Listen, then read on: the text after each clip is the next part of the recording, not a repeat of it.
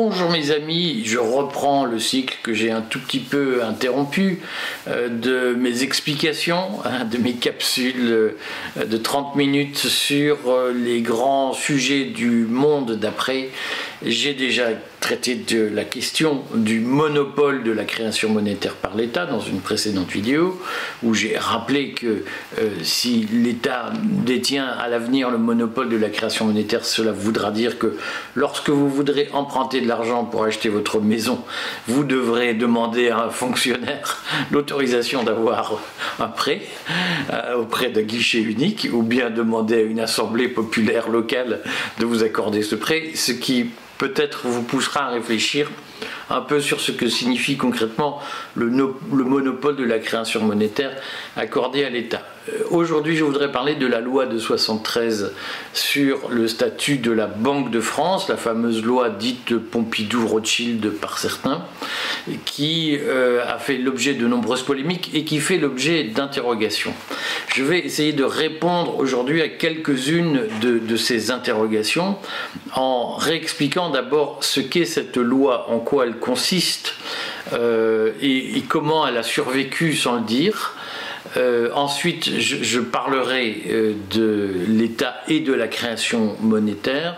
Et enfin, je vous parlerai de l'inflation et de l'épargne pour que vous compreniez bien les enjeux. Alors pourquoi je dis ça? Parce que dans les polémiques qui ont suivi, euh, qui ont été assez récentes d'ailleurs, sur la, la, promulgation de cette loi de 73 qui a de fait interdit euh, l'endettement de l'État auprès de la Banque centrale, de la Banque nationale à l'époque, de la Banque de France. Dans cette loi, on a cru déceler une espèce de volonté machiavélique de vouloir soumettre l'État à de la dette privée et de vouloir organiser une espèce d'enrichissement des créanciers de l'État par la, financiarisation de la dette, c'est-à-dire que après la loi de 73, certains affirment que l'État a dû emprunter sur les marchés financiers au lieu d'emprunter auprès de la Banque de France à 0%. Euh, et donc, ça expliquerait le, petit à petit l'appauvrissement de l'État. Euh, certains en ont même déduit que c'était un calcul de, Rothschild pour euh, s'enrichir sur le dos des Français. On voit bien tout ce qu'il y a derrière. Euh, cette loi a fait polémique notamment au, tournant des années 2010, après la grande crise de 2008, où la dette a explosé. Et je suis assez convaincu que cette loi refera polémique, notamment par les fantasmes qu'elle suscite. Alors je vais essayer de redire aujourd'hui quel est exactement le problème de cette loi et euh, quel est le problème de ses détracteurs et comment cette loi a survécu parce qu'en réalité elle a survécu même si on ne le dit pas assez. Alors pour rappel cette loi de 73 elle fixe les, les rapports entre l'État et la Banque de France en encadrant la façon dont l'État peut présenter ses besoins de trésorerie à la Banque de France. Alors jusque-là, on passe les détails techniques contrairement à ce qu'on croit, les finances publiques, c'est euh, une discipline scientifique.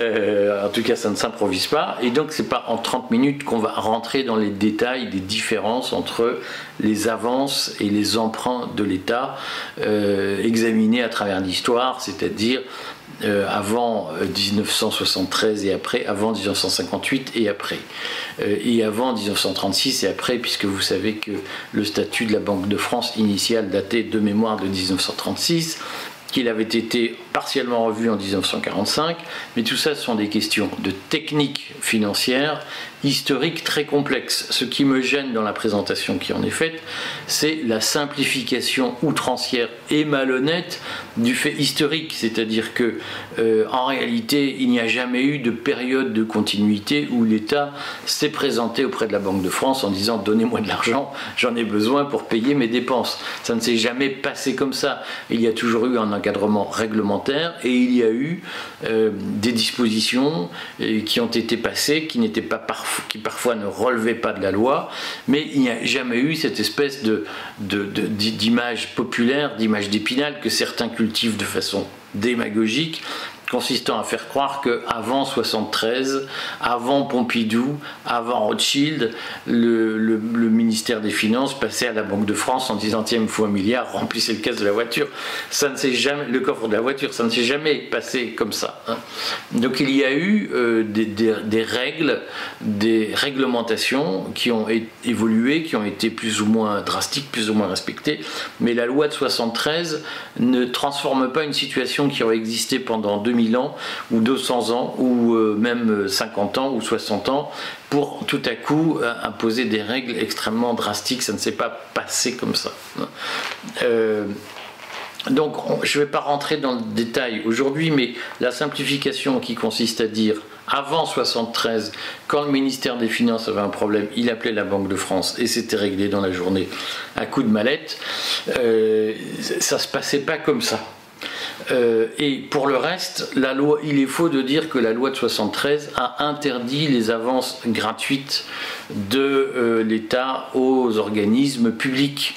Euh, par exemple, chaque année, la loi de financement de la sécurité sociale autorise, donc la loi de financement actuelle, hein, post-Maastricht, autorise la Caisse des dépôts à faire des avances à la CADES ou à la COS, à l'Agence centrale des organismes de sécurité sociale, pour couvrir les déficits de la sécurité sociale. Et chaque mois, la Caisse des dépôts fait l'avance euh, des retraites des, 9 milliards mensuels de retraites qui doivent être payés par une banque aux, allocataires. C'est-à-dire qu'il y a bien chaque mois un mécanisme d'avance gratuite qui est fait aux organismes de sécurité sociale, non plus par la Banque de France, mais par la Caisse des dépôts et consignations.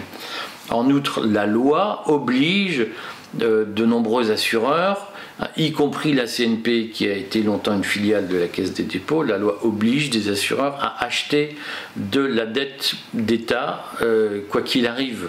Donc ça signifie que même si la dette publique en France est placée sur les marchés, elle est sur un marché captif. Et donc, il n'y a pas eu du jour au lendemain des changements de règles du jeu. Ce n'est pas vrai qu'avant 73, l'État se servait dans les caisses de la Banque de France euh, comme il le voulait.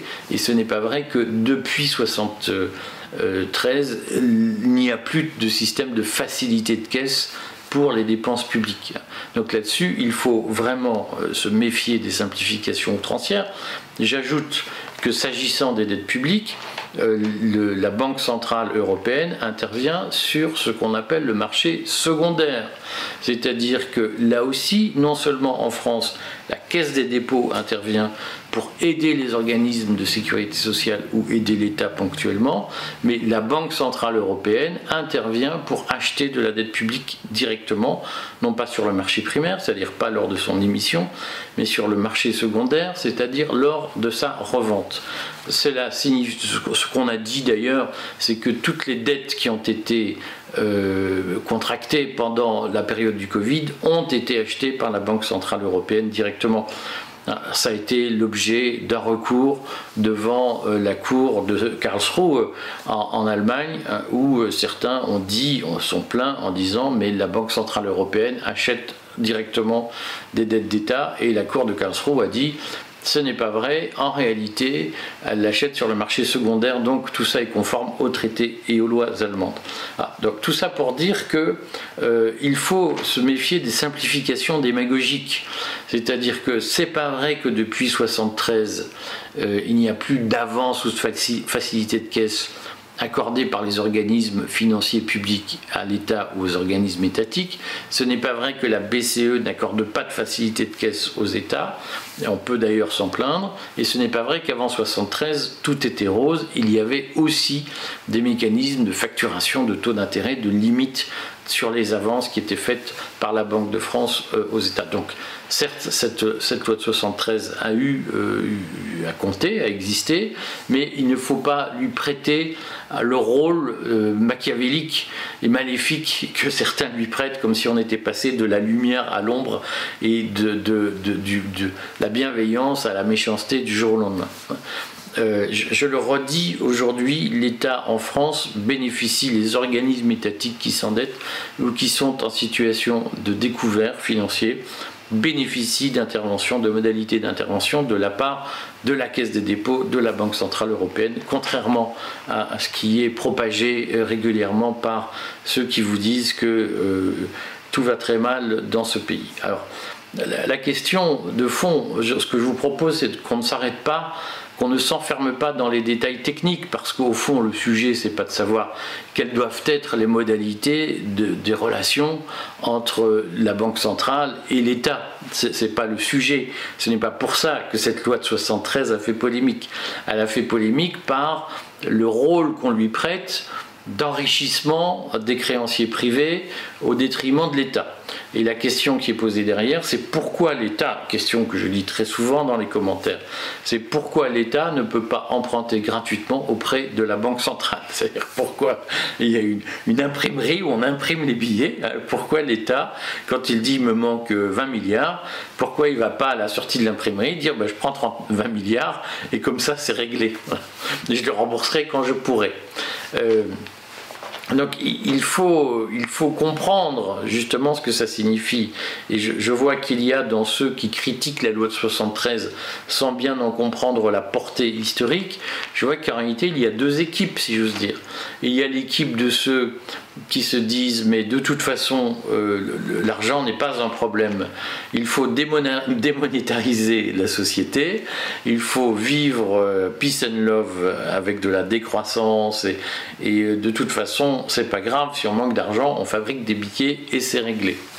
Et l'essentiel c'est d'être bienveillant, d'être dans la protection et dans la solidarité.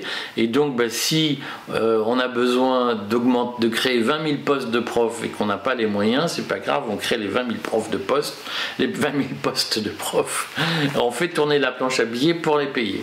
Et puis si on a besoin de 100 000 infirmières, ben, on crée 100 000 postes d'infirmières, on fait tourner la planche à billets pour les payer. Et, ça, c'est une logique.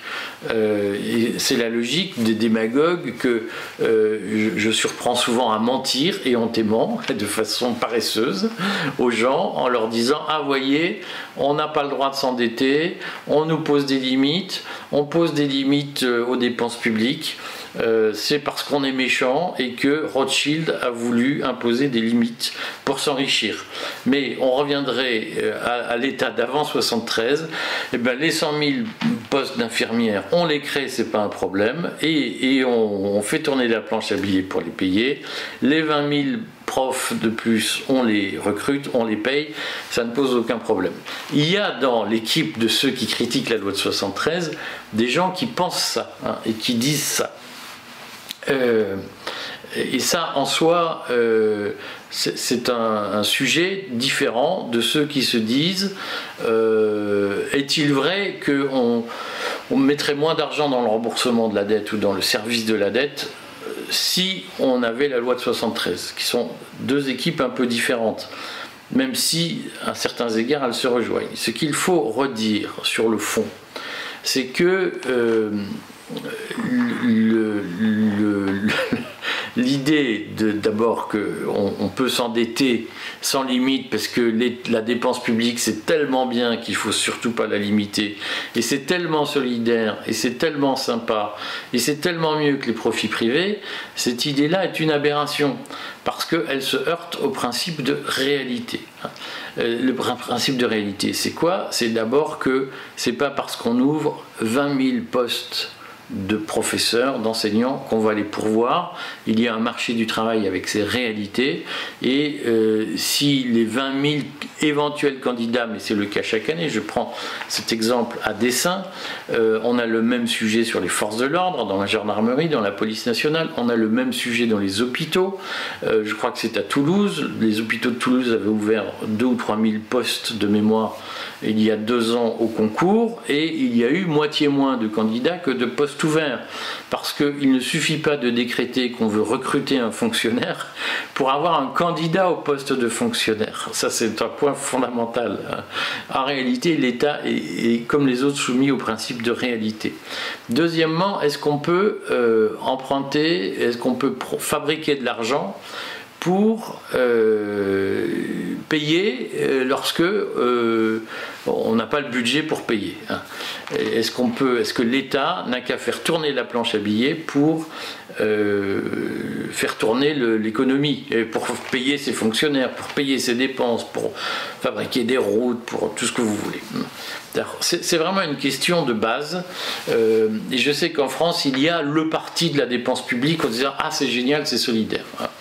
Euh, on, rappellera quand même que la dépense publique, c'est aussi l'armée, c'est aussi la police, c'est aussi les gardiens de prison, et qu'on ne peut pas éternellement expliquer qu'on est tous pour la gentillesse, tous contre la dictature, tous peace and love, et qu'on veut de plus en plus de fonctionnaires, mais pas de plus en plus de policiers tout ça n'a pas de sens. Il faut comprendre que quand on finance l'État, on finance aussi le, coup de bâton du gendarme. On finance aussi l'oppression, l'ordre que l'État porte.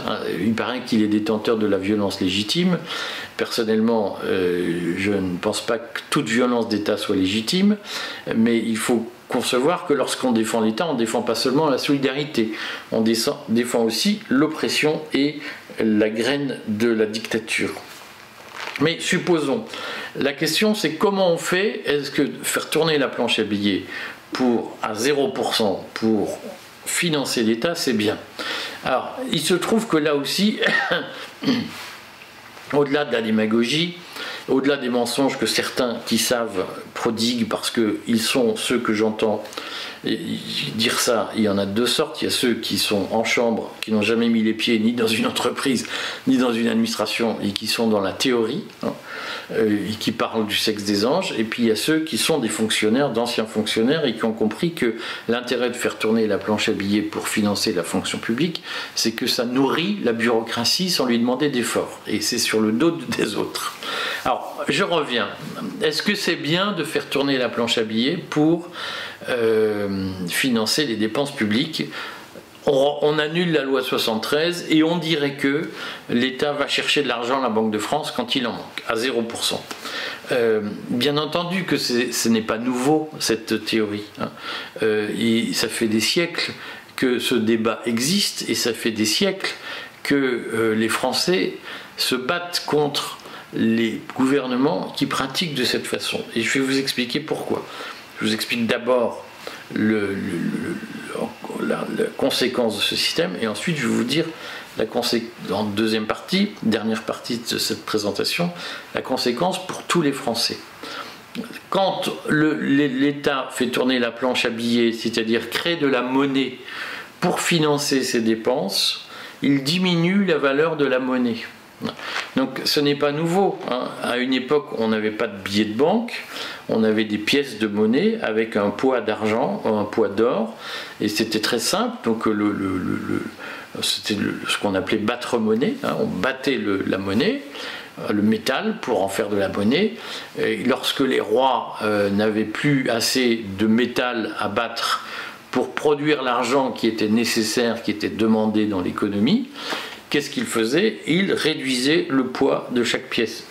Puisqu'à une époque, la monnaie était une espèce d'étalon or ou étalon argent, c'est-à-dire que euh, sa valeur était contenue dans le poids de monnaie qu'elle comportait. Et au fur et à mesure où il fallait créer de la monnaie plus vite qu'on avait de stock de, métal, eh on diminuait la quantité de métal dans chaque pièce qui diminuait mécaniquement la valeur de la monnaie. Ça veut dire que lorsque vous aviez 100 ou 1000 euros en caisse, eh bien, on diminuait la valeur des pièces, ce qui fait qu'il ne restait plus que 990 euros, 980 euros, ou votre épargne ne valait plus que 950 euros. Hein. Et euh, c'était particulièrement vrai, ce phénomène se produisait particulièrement lorsqu'il fallait financer des guerres, que donc le trésor royal était en déficit et qu'il fallait donc trouver de l'argent. Et à l'époque déjà, les, les, rois n'hésitaient pas à euh, solliciter des banquiers pour trouver de l'argent. Et on, le sait, sous Louis XVI, c'est le recours excessif au déficit qui a créé la Révolution. Euh, on ne le dira jamais assez, hein, mais la révolution n'est pas, euh, pas seulement née d'un complot maçonnique, comme je le dis souvent. La révolution, elle est née d'abord par l'incapacité de Louis XVI à réformer les finances publiques et notamment à lever suffisamment d'impôts pour financer ses dépenses ou par son incapacité à diminuer ses dépenses, notamment les dépenses de ce qu'on appelait la cour, qu'on appellerait aujourd'hui les fonctionnaires. Donc tout ça n'est pas nouveau. Donc, lorsque les billets de banque n'existaient pas encore, on allait trouver de temps en temps des banquiers, ou bien on, levait plus d'impôts pour financer les déficits, ou bien on réduisait la valeur de la monnaie, c'est-à-dire la quantité de métal dans chaque pièce. Et ça réduisait du coup la richesse collective, puisque pour une quantité donnée en expansion de pièces, la valeur, la quantité de métal ne bougeait pas et donc on créait de la monnaie qui avait de moins en moins de valeur. Euh, le système qui consiste à faire tourner la planche à billets pour financer les dépenses publiques, c'est la même chose. C'est-à-dire que pour une quantité monétaire donnée, on fabrique plus de billets. Et donc pour une quantité de richesse produite, on va fabriquer plus de billets pour échanger cette richesse. Et donc mécaniquement, la valeur de chaque billet va descendre.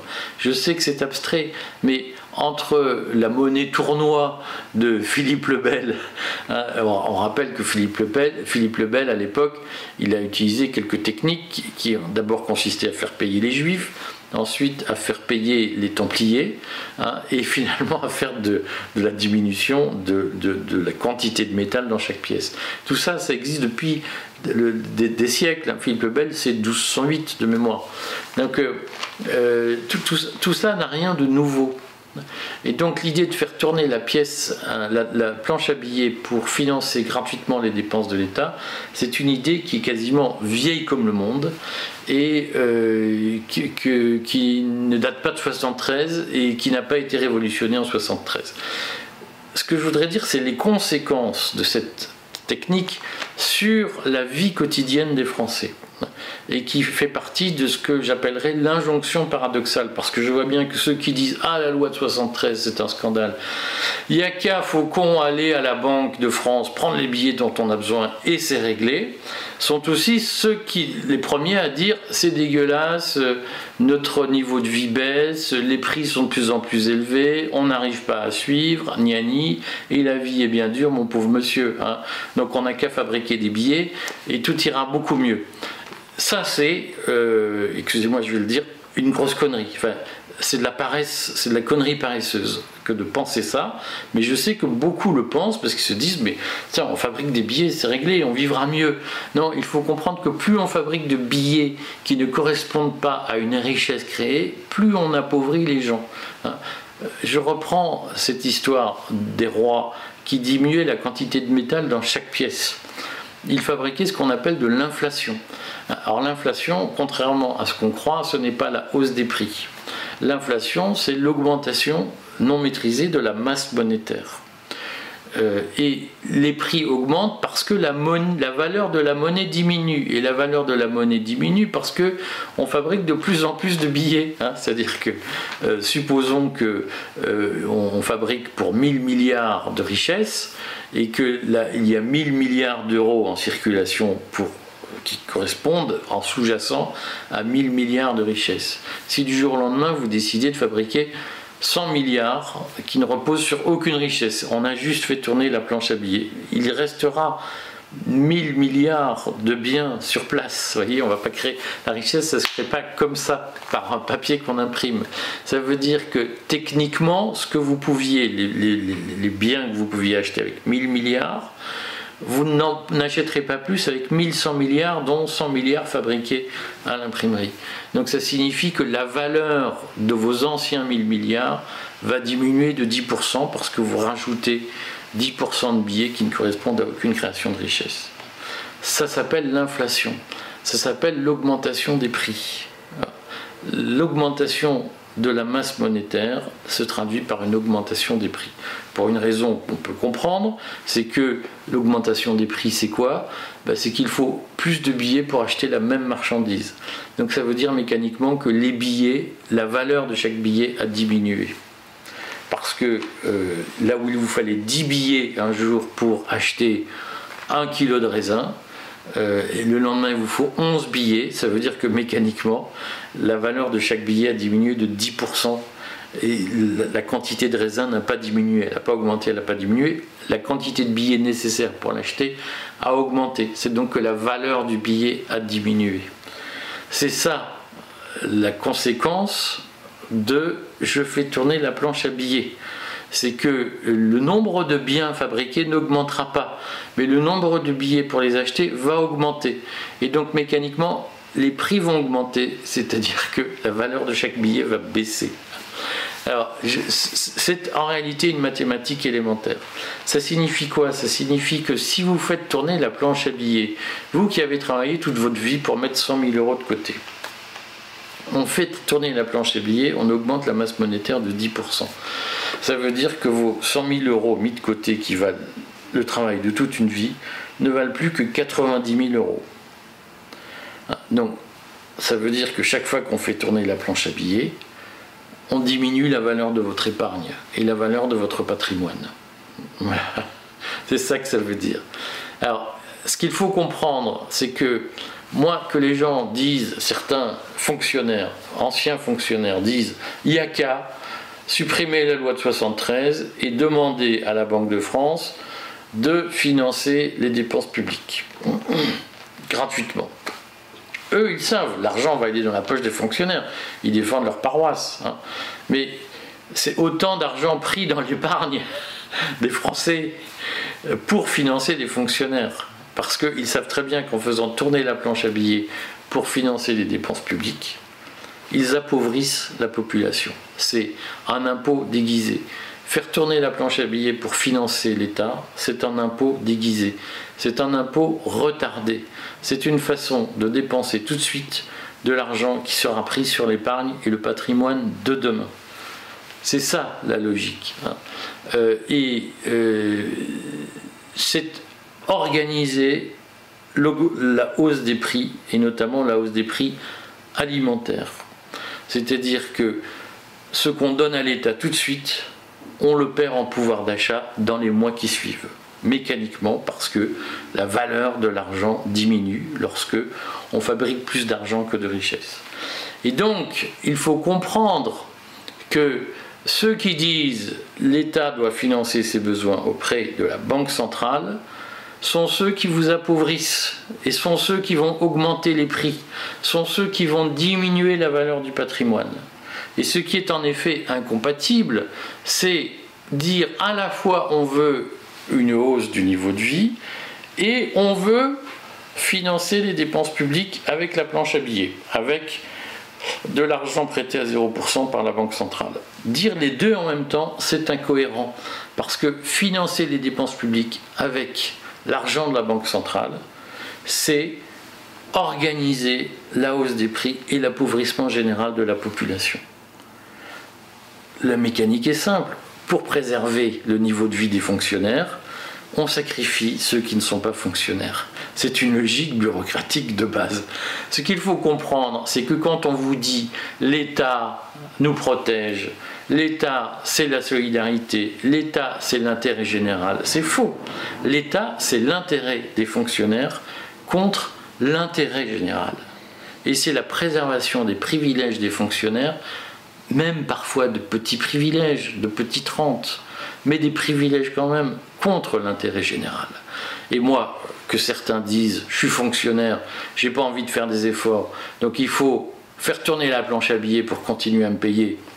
Je l'entends, mais qu'on ne nous dise pas que c'est au nom de la protection, de la solidarité, de l'intérêt général et du désintéressement. C'est uniquement au service d'une caste de bureaucrates. Voilà, comprenez-le, financer la dépense publique avec la planche à billets, c'est appauvrir toute la population pour défendre le niveau de vie de ceux qui font l'État.